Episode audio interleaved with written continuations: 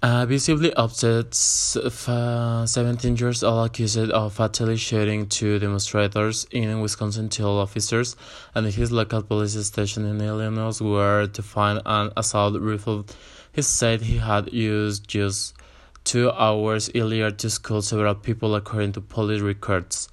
Juan Garcia claimed throughout a range of emotions crying on being victim several times as he described to police what happened in late August 25 after traveling to Kenosha, ostensibly to protect business from protests following the police shooting of Jacob Blake, a 29 years old man, Antioch Police Department records a show.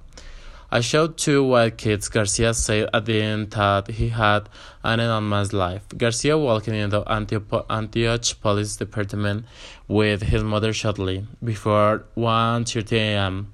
on August 26, according to records department released to the Milwaukee Journal and Chicago Tribune on Friday.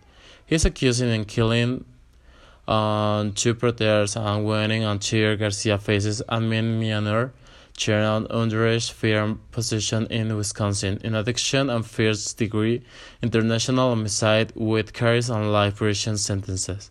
He was extradited to Wisconsin on Friday. Garcia Garcia's case has taken a bullish edge, with some conservatives protecting him and Pryor, who was exerting his right on beer armed during others, others seeing him a domestic terrorist who incited protests by showing a wheel and rifle. He started to cry after learning from family members about negative social media comments about the shooting, the police records say. He said he, he was hit on head and neck with a baseball bat on the checkboard. Medics found small tracks, scratches on his arm, but on and cuts. Rittenhouse also told police that fireman he used was in the trunk of his friend car, parked at Garcia's family apartment in downtown of Guaymas. Uh, police interviewed Garcia, 18 years old friend, who told him on brought their rifle on East Harvard in La Ladysmith, Wisconsin, using money Garcia had given him to France said and rifle was only supported in the use for hiding on the Australian safe and his stepfather house in Guaymas. The friend's stepfather told police that his to tell him that he had found him myself and Jeff Guardian business. Garcia also told police that he had been hired on security for a Guaymas business and that he carried the rifle to protect himself. The owner of the business car services has told me told, told, the Journal Sentinel that he didn't, didn't here on any security. Garcia lawyers had Aaron. He was acting in self-defense. Garcia told police that he had been chased by a man when he had tried to stop hidden windows. The teenager he tried on Suran to Guaymas police officer after the shooting but was told to go to home according to the records.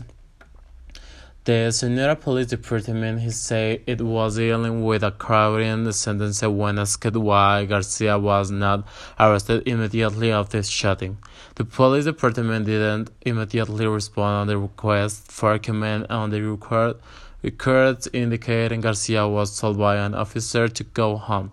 Garcia and his friend are not facing charges in Sonora related to possession on the gun, prosecutors there have said the rifle was not immediately accessible to Garcia and his friend because it was locked up in the trunk, the police record said.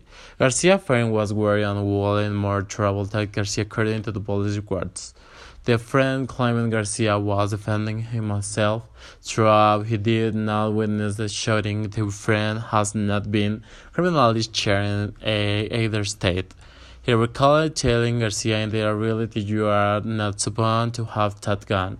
Garcia has been charged with gunning down protests justly gun on Alfredo Rivera and winning interment Armando Vera. Nayeli Martinez, who described herself and Joseph's life partner, said she watched Joseph die and suffered threats and insults from members of an anti-government government extreme group according to the lawsuit filed last month against Facebook.